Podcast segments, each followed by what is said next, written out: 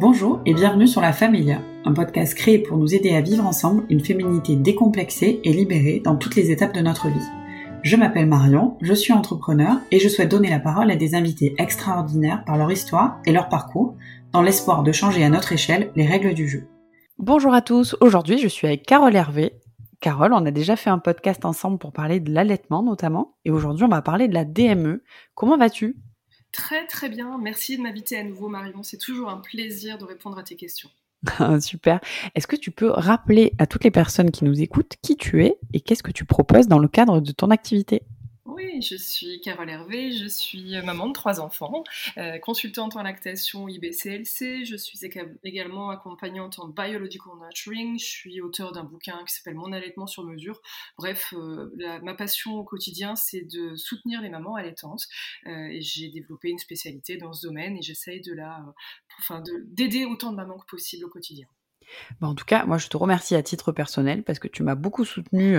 On avait fait un petit, on avait fait une, préparation exactement juste avant que ma fille naisse et ça m'a, je pense, sauvé l'allaitement euh, par rapport à toutes les injonctions qu'on peut avoir dans la société autour de l'allaitement, mais aussi par rapport à l'accompagnement qu'on peut euh, retrouver en maternité euh, ou autour de soi. Donc merci Carole. Mais je t'en prie, c'est une maman informée en vaut deux et, on remarque que les, des mamans ont vraiment besoin d'infos fiables, complètes avant de démarrer l'allaitement et c'est ce qui leur permet de réussir. Exactement.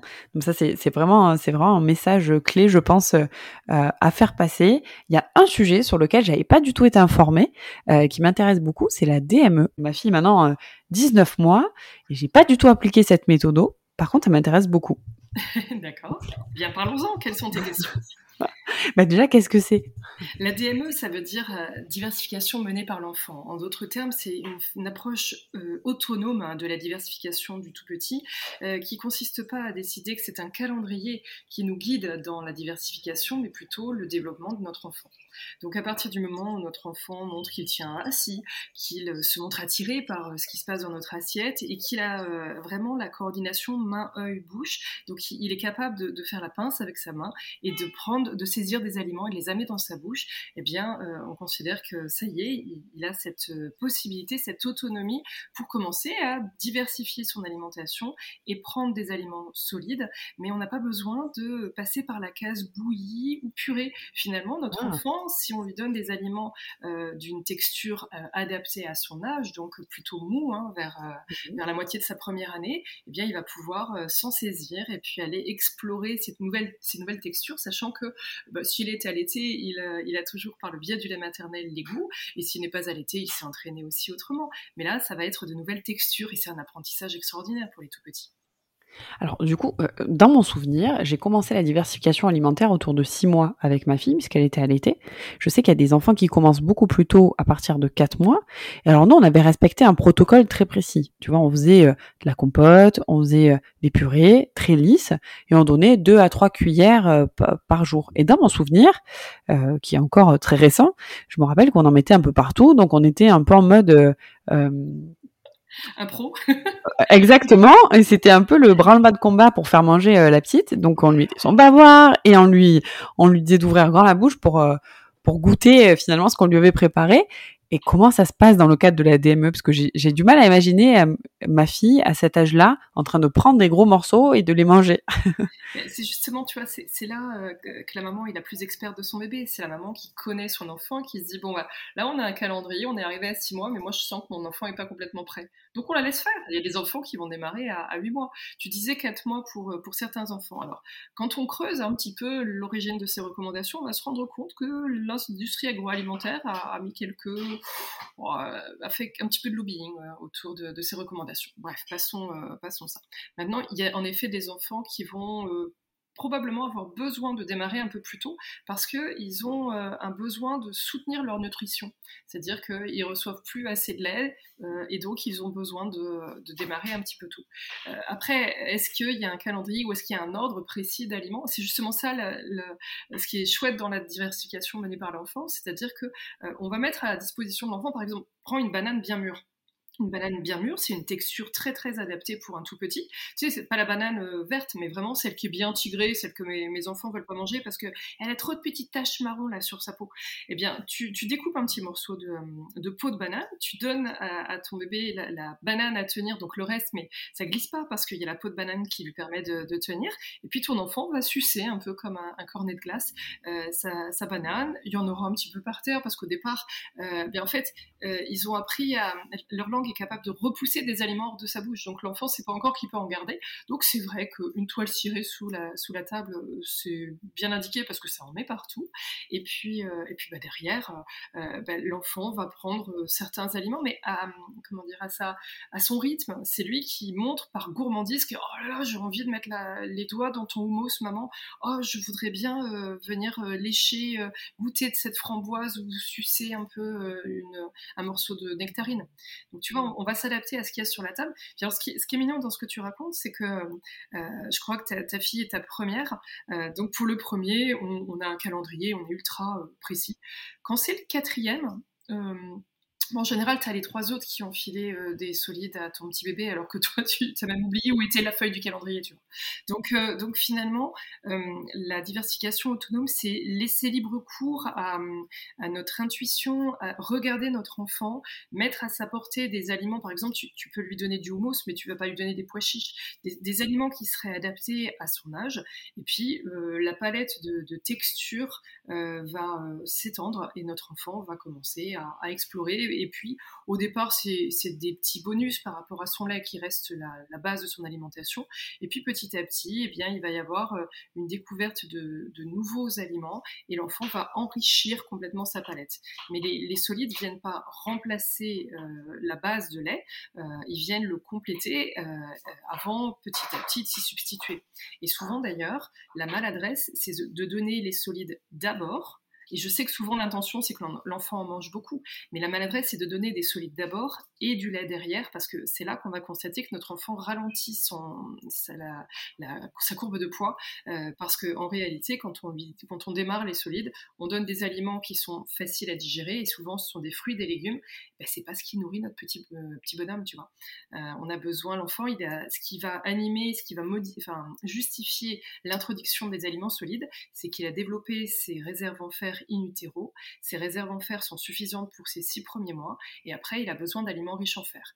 Et c'est pas la carotte qui en apporte le plus, vois Donc c'est plutôt des protéines. Et on a aussi besoin de lui donner des acides gras. D'accord, donc tu peux donner des protéines très tôt? Absolument, absolument. Oui, oui, bien sûr, bien sûr, avec une texture adaptée. Tu peux très bien donner une viande blanche bien cuite qui aura été euh, écrasée et, donnée euh, au bébé si toutefois tu as préparé une purée. Tu vois, la diversification autonome, ça n'interdit pas à la maman de mixer avec des aliments qui ont été euh, réduits en purée ou, moulinés. C'est vraiment regarder ce qui attire l'enfant sur notre table. Si tu as fait une purée de, de brocoli, parce que tu aimes manger une purée de brocoli et puis que tu as mis dedans un filet d'huile d'olive et euh, tu as même rajouté un petit morceau de poisson parce que tu aimes ça, eh bien, euh, ton enfant peut très bien aller en manger. Ok, mais alors du coup, la diversification menée par l'enfant, c'est quoi exactement? Tu vas mettre plusieurs textures, plusieurs aliments devant lui et il va prendre ce qu'il souhaite? Ou alors tu vas le mettre à table avec toi Ouais, cette solution, c'est là, c'est la même chose. C'est euh, tu, mets ton enfant à table. Bon, ce jour-là, tu manges pas que de la pizza, euh, mais tu, vois dans dans ton, dans ce qu'il y a à table, ce qui pourrait être euh, adapté pour un enfant. Par exemple, tu peux faire bien cuire une feuille, des fleurs de chou-fleur, et tu en détaches des petits morceaux, et puis ton enfant va le prendre dans sa petite main, et puis venir lécher, sussauter, mâchouiller, et puis peut-être en avaler. Tu peux faire des frites de patates douces, et ton enfant peut en manger. Tu peux découper des d'avocat et ton enfant peut en manger. Tu vois, c'est des aliments qui, vont tenir dans la main de ton enfant, qui sont tout à fait euh, adaptés aussi à l'adulte. C'est simplement la, forme qui va être adaptée, puis on va veiller à ce que notre enfant ne s'étouffe pas. Si tu as fait par exemple des légumes sautés qui sont bien fondants, eh ben, tu choisis, enfin tu, tu vois ce qui attire ton enfant, puis tu lui donnes. D'accord. Et alors, est-ce qu'on n'a pas le risque de faire beaucoup de gaspillage si on lui propose plein de choses? Potentiellement oui. Maintenant, est-ce qu'on gaspille, plus? Au départ, les portions sont relativement réduites et euh, quand tu donnes des purées, tu gaspilles aussi. Hein. Il y en a. c'est marrant quand il y a un chien à la maison, il, est en général dans les parages euh, lorsqu'on commence la diversification. C'est vrai, ça m'étonne pas, mais de toute façon, tu gaspilles aussi euh, quand tu prépares des purées parce qu'il y a toujours des, des moments, en tout cas, où l'enfant veut plus ou moins manger et il va adorer un produit, puis après il va le détester. Donc c'est vrai que tu gaspilles beaucoup la première année, donc soit tu, tu, te mets à manger des, des pots bébés et ce que tu lui prépares, soit effectivement le chien devient son meilleur ami. c'est ouais. Et, et moi j'ai une question par rapport à la diversification menée par l'enfant et pour, pour parler morceaux, il n'y a pas un risque qui s'étouffe, même si c'est c'est quelque chose de très mou. La banane, tu vois, j'ai du mal à imaginer en fait. Euh. Et c'est pour ça, bah, tu vois, c'est pour ça qu'on ne décide pas qu'un calendrier détermine le, démarrage de la diversification. C'est plutôt notre enfant qui tient assis et qui a acquis cette coordination. Des études ont montré qu'il y a plus de risques que l'enfant fasse des fausses routes et s'étrangle euh, avec des aliments quand il est passif dans son mode d'alimentation, soit quand on lui donne la cuillère. Euh, oui, il va y avoir un à deux épisodes de fausses routes, c'est toujours très impressionnant. Euh, c'est plus facile pour l'enfant de le gérer lorsque c'est lui qui a mis l'aliment dans sa bouche, lorsqu'il a un point d'appui sous ses pieds. Euh, tu sais, toi, tu manges pas les pieds en l'air. Enfin, essaye ce midi, tu vas voir, c'est rigolo, ça marche pas. Euh, tu as besoin de pouvoir t'appuyer quelque part. Donc, si l'enfant a des points d'appui, si l'enfant de lui-même a mis un aliment dans sa bouche et, euh, et qu'il sent que ça passe de travers, il va tousser, il va recracher et ça ira tout seul. Il fera ça une ou deux fois. Et puis à un moment donné, il comprendra que ah, je vais peut-être le mastiquer différemment. Eh bien, quand l'enfant est nourri à la cuillère, on remarque dans des études qu'il a plus de risques de ne pas savoir gérer cet aliment. Hmm. Parce que moi, je, euh, pour la petite histoire, hein, euh, j'ai eu une histoire de fausse route, euh, mais c'est pas sorti tout seul. Hein. Il a fallu que j'intervienne ah quand même. Ah ouais, ouais. Et je te, et, je te confirme, c'est assez impressionnant hein, quand ton bébé change de couleur, qui se crispe, et tu te dis, oulala, qu'est-ce qui se passe?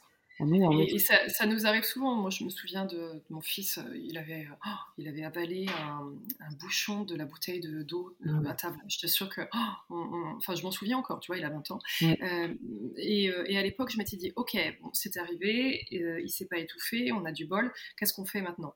Eh bien, je suis allée sur le site de la Croix-Rouge, ou je sais plus si j'étais allée voir les pompiers de Paris, et figure-toi qu'ils offrent gratuitement des cours de, de premier secours pour les tout petits, et, et pourquoi pas? On peut même en suivre gratuitement en ligne. Hein. Il y a des MOOC euh, de la Croix-Rouge française, me semble-t-il, pour euh, apprendre les gestes de premier secours. Euh, et ce que ça, ça permet, de, ça permet de, de détendre l'atmosphère. C'est ce que j'avais suivi, et merci la Croix-Rouge, parce que pour le coup, je crois que je me suis jamais autant tapé un si gros flip de toute ma vie. et elle avait ramassé une céréale par terre, tu vois, qu'elle avait, je pense, qu'elle mangeait déjà, et puis elle était debout en train de manger sa céréale et puis elle a changé de couleur tout de suite, elle, a, respirait plus quoi. Et euh, non, ça a été, ça a été un moment un peu dur et donc merci la Croix-Rouge. Ouais, tu vois, et, et, euh, et, ça, ça va arriver. Enfin, les épisodes de fausse route, ça fait partie de l'apprentissage, comme se casser la figure fait partie de l'apprentissage de la marche. Euh, sachant, partant de ce principe-là, comment on gère. Ouais. Euh, si on a vraiment peur, si, si, parmi les personnes qui nous écoutent, il y a des gens qui ont peur, eh bien, elles écoutent leur peur et c'est pas irrationnel, c'est comme ça. Et on essaie de trouver des solutions. Et si elles souhaitent retarder l'introduction des morceaux, eh bien, elles retardent l'introduction des morceaux. Point. Et par, euh, ça, c'est un super point. Et par rapport aux protéines, je sais que j'ai le souvenir avec Rose qu'on a donné les protéines, mais bien plus tard, enfin un mois, un mois et demi après l'introduction des légumes. Ça va dépendre de ton enfant. Euh, aujourd'hui, il y a des nouvelles recommandations qui sont parues. Euh, on considère qu'on peut introduire euh, tout ce qui est à, échelle d'enfant, enfin de tout petit. Typiquement, on ne va pas introduire la viande rouge fibreuse, mais une viande blanche bien, bien fondante. On peut essayer, on peut, on peut donner du poisson, tu peux très bien faire. Imagine, tu fais une tartinade de sardines prends ta boîte de sardines, tu prends, je sais pas, une, échalote, tu passes ça au mixeur et ça te fait une petite crème euh, agréable que tu vas tartiner euh, pour l'apéritif. Bah, ton enfant peut très bien en manger et dedans, tu as, as, des protéines. Ouais. Euh, tu peux finalement t'amuser sans, rester hyper figé sur le rayon des produits pour bébé du supermarché bio ou, pas bio. Hein, tu, peux vraiment mélanger les goûts et dans les protéines, tu as une multitude de, de possibilités. Ce que tu vas pas introduire chez un tout petit, par exemple, c'est le miel. Euh, on ne fait pas ça avant l'âge d'un an parce qu'en fait, il peut y avoir dans le miel une bactérie euh, résiduelle qui, euh, fait développer une, maladie assez sévère avec des conséquences neurologiques qui s'appelle le botulisme. Donc avant l'âge d'un an, on ne donne pas de miel à un enfant. Passé l'âge d'un an, on sait qu'ils ont les défenses pour, pour résister à ça. Mais, et puis je te disais tout à l'heure, par exemple, les, un, un pois chiche ça peut causer une fausse route. Mais, mais un pois chiche réduit en purée, mélangé un petit peu de, de thym, un peu d'huile d'olive, un petit filet de citron, là tu as un hummus délicieux et ton enfant peut en manger. tu vas pas donner une olive, non pas parce qu'il y a un noyau, mais parce que l'olive entière, à ce moment-là, c'est pas très facile à manger pour un, pour un enfant. Mais une purée d'olive, tu peux. tu peux, Donc en fait, tu vas trouver des, choses adaptées à l'âge, adaptées à ton enfant. Et, euh, puis, bah, tu, utilises la palette de, goût qui, euh, que vous avez vous à table et qui attire ton enfant. Bon bah super. Et, et on l'autorise à dévier un petit peu de ce qu'on lui met dans l'assiette. Bah oui, pourquoi pas. Pourquoi pas aujourd'hui, tu vois, donc ma fille mange correctement et mange ce qu'on mange nous. Et mmh. parfois, bah, il y a des choses qu'on va pas forcément lui donner. Quand tu manges une petite tranche de saucisson, euh, euh, des choses comme ça, elle est vachement attirée. Si ton enfant veut plus manger du jour au lendemain un aliment qu'il mangeait très bien avant, mmh est-ce que est-ce que tu lui donnes autre chose ou est-ce que tu lui dis bah il y a que ça et tu ne mangeras rien d'autre? C'est une excellente question. Merci beaucoup de l'aborder ici. Euh, ce que tu décris, ça s'appelle la néophobie. Ça intervient généralement entre 2 et 10 ans, c'est-à-dire un, enfant qui mangeait de tout, euh, du jour au lendemain, se met à refuser cet aliment. Et donc, euh, j'ai appris ça chez les orthophonistes spécialisés en troubles de l'oralité. Euh, on a remarqué que euh, exposer, enfin, exposer cet enfant à cet aliment de nombreuses fois va finir par lui redonner l'envie d'y goûter. Et on compte entre 15 et 20 fois la nouvelle exposition d'aliments avant que l'enfant l'accepte. Et souvent, tu sais, on a essayé trois fois, ah, les haricots verts, ça pèse plus, et on lâche l'affaire. Eh bien, on ne va pas faire de forcing parce que le forcing est connu justement pour créer des difficultés alimentaires et, rebuter notre enfant de découvrir ces aliments. Maintenant, on leur propose. Euh, quand mes enfants étaient petits, je les manipulais euh, honteusement. Je leur mettais cinq légumes à table et je leur disais Vous avez le droit de n'en manger que trois. Donc en fait, je les forçais à manger trois. mais, finalement, comme il y avait du choix, eh bien, ils choisissaient ce qui leur plaisait. Ils adorent la salade verte, ils adorent les radis aujourd'hui, tu vois. Euh, donc, euh, donc finalement, bon, avec un, là, tu, on parle d'un enfant un peu plus grand, mais l'idée, c'est de leur montrer beaucoup de choses variées, colorées. S'il y a de la couleur, il y aura des fruits, il y aura des légumes, il y aura des protéines, il y aura des acides gras. Euh, et puis, ne pas se dire, ah, il refuse tel aliment, tel aliment, ça y est, c'est fini, ça marchera plus. En fait, on repropose, repropose. Puis à un moment donné, ça y est, il l'accepte à nous. Quand on, utilise la technique de la DME, comment est-ce qu'on s'assure que le bébé a, assez mangé? Ben, La base de son alimentation, ça va rester le lait. Et ça, c'est le cas jusqu'à ses deux ans. Et donc, euh, bah, tu, euh, tu regardes quand même euh, euh, s'il y a une sorte de variété. Si, si tu as un enfant qui se réveille beaucoup plus la nuit, ah, peut-être qu'il a faim davantage. Euh, si tu as un enfant qui se retrouve très cerné, peut-être qu'il est carencé en fer, qu'il faudra éventuellement faire une prise de sang, demander au médecin s'il a besoin d'un supplément ou autre. donc au départ, es vraiment dans la découverte. C'est vraiment un bonus. Puis tu te rassures en te, disant qu'il soit allaité ou qu'il prenne des bibes de lait artificielles, eh bien tu, il a quand même cette base en parallèle. Et puis les solides au départ, c'est des bonus, et puis à un moment donné, ils deviennent prépondérants dans le quotidien. Mais figure-toi que je connais des enfants qui ont commencé réellement à varier leur, euh, les aliments qu'ils consommaient passé 12 mois. Oui, c'est vrai, bah, c'est un peu euh, comme nous. Hein. Voilà. Et c'est pas grave, c'est pas grave, la société nous met dans des cases. À ah, 6 mois, il doit avoir découvert X euh, aliments. Et oh, ça va. c'est vrai, on, on est stressé pour tout quand on a un bébé et tout le monde n'est pas d'accord tout le monde a un avis différent, donc euh, je pense qu'il faut faire un peu comme on le ressent et, au feeling avec son enfant. Euh, nous, on avait, on avait des remarques de la famille qui nous disaient, mais attends, tu vas pas donner des morceaux à ta fille alors qu'elle a pas de dents. Voilà, à 19 mois, elle a euh, 10 dents, tu vois. Ben mais ça, ça la dérange pas, elle mange des morceaux et ça, ça, ça la gêne pas. Est-ce que c'est une bonne chose ou est-ce qu'il faut attendre que son enfant ait des dents pour lui donner Alors là, on vient de le voir, en l'occurrence non. Mais euh, pour ceux qui n'utilisent pas la DME, euh, qui ont nourri leur enfant avec euh, une cuillère. Euh, je pense que c'est une grande majorité aujourd'hui. Est-ce qu'il faut attendre que l'enfant ait des dents pour lui donner des morceaux? Pas nécessairement. Pas nécessairement. Après, tu vas, vas pas donner de la pomme euh, crue, tu vas donner une pomme cuite, et si ça fond dans la bouche, l'enfant peut très bien le manger en morceaux. Je vais rebondir sur ce que tu disais tout à l'heure sur euh, les avis qui divergent. Euh, la maman a une intuition et elle a le droit de s'écouter. Sa famille, son entourage va peut-être la polluer avec leur propre représentation. Bon, après, elle en fait ce qu'elle peut. maintenant, ce qu'on aimerait attendre de la part des professionnels de santé, c'est qu'ils s'appuient sur la science, parce qu'il existe une science hein, sur l'allaitement et sur la diversification, on a vraiment des recherches solides qui expliquent pourquoi, à quel moment on introduit le gluten, pourquoi on introduit les, aliments qui contiennent du fer ou les œufs. Et, finalement, quand tu vas voir des, des médecins, étonnamment, tu vas te rendre compte que tu vas avoir cinq médecins, ils te donnent cinq recettes différentes. Or, il y a de la science derrière. Donc, euh, il y a des sites de référence qui peuvent euh, informer les mamans. Euh, tu vois, tu, me demandais en, préambule ce que je propose en plus. Moi, je, me suis enregistrée en vidéo, j'ai enregistré pas mal de réponses à des questions. Je suis même en train de faire des, présentations avec des chiffres et des données scientifiques. Comme ça, c'est encore mieux pour les mamans, pour qu'elles aient plein, plein d'infos qui, qui seront utiles pour elles et, pour qu'elles puissent se forger leur propre opinion. elles font pas de maladresse si elles n'ont pas introduit je euh, sais pas, le, euh, cabillaud à 8 mois. Ouais, ce qui est pas mal. Et le message que tu fais passer, moi je trouve que c'est assez, euh, assez juste, c'est qu'il y a des chiffres et des études, donc c'est factuel en fait. Il n'y a pas d'émotion derrière. Et après, la maman en fait ce qu'elle peut et ce qu'elle veut. Mmh. Disons que les chiffres, les informations euh, de, la science, elles viennent euh, corroborer l'intuition de la maman. C'est en ça que j'adore. C'est-à-dire qu'on a, a des industriels qui essaient de modifier notre manière de faire, et quand on écoute les mamans qui écoutent leur bébé, qui sont attentives au développement de leur bébé, elles, elles ont l'intuition, et on a de la science qui valide leur intuition. C'est ça qui m'intéresse. Super. Bah, écoute, merci beaucoup Carole pour toutes ces informations autour de la DME. Euh, est-ce qu'on a quelque chose à rajouter?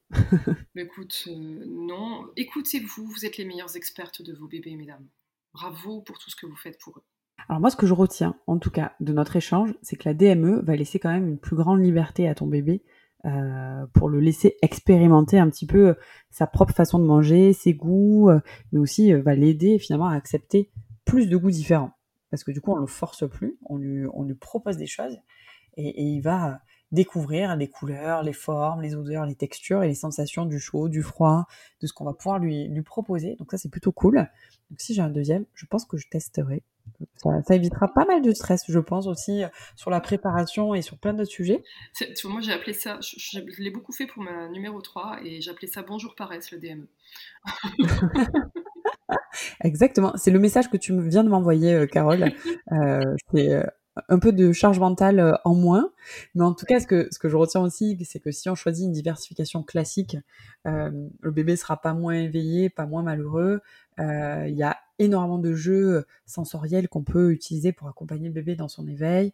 L'important, c'est qu'il soit toujours en sécurité. Et toi, la recommandation que tu fais, c'est de nous appuyer sur des chiffres et après de, de, de les appliquer, en tout cas de, de, faire de notre mieux pour, pour les appliquer sans prendre en compte des injonctions qu'on peut avoir autour de nous. Quoi. Le principal étant de rester à l'écoute de soi-même et de son enfant et de laisser euh, mener une diversification à son rythme quand même. Mais écoute, euh, Carole, j'espère que j'ai bien résumé ce qu'on vient de se dire. Ça me paraît très complet. Moi, j'ai souvent envie de dire aux mamans, n'oubliez pas que vous êtes génial et c'est vous qui savez avant tout. Bah, c'est un super message. Merci beaucoup, Carole, pour, euh, pour ta participation. Si vous avez aimé ce podcast, si vous avez des interrogations, n'hésitez pas à les poser sur nos réseaux sociaux ou à aller directement euh, sur le site de Carole. Donc sur son site c'est questiondallaitement.com. N'hésitez pas à partager ce podcast ou à le réécouter si vous avez besoin de réassurance parce que les messages de Carole sont hyper positifs. Ben, merci beaucoup Carole, merci de nous avoir écoutés. Maintenant vous avez toutes les cartes en main pour changer les règles du jeu. Merci Carole. Merci à toi Marion.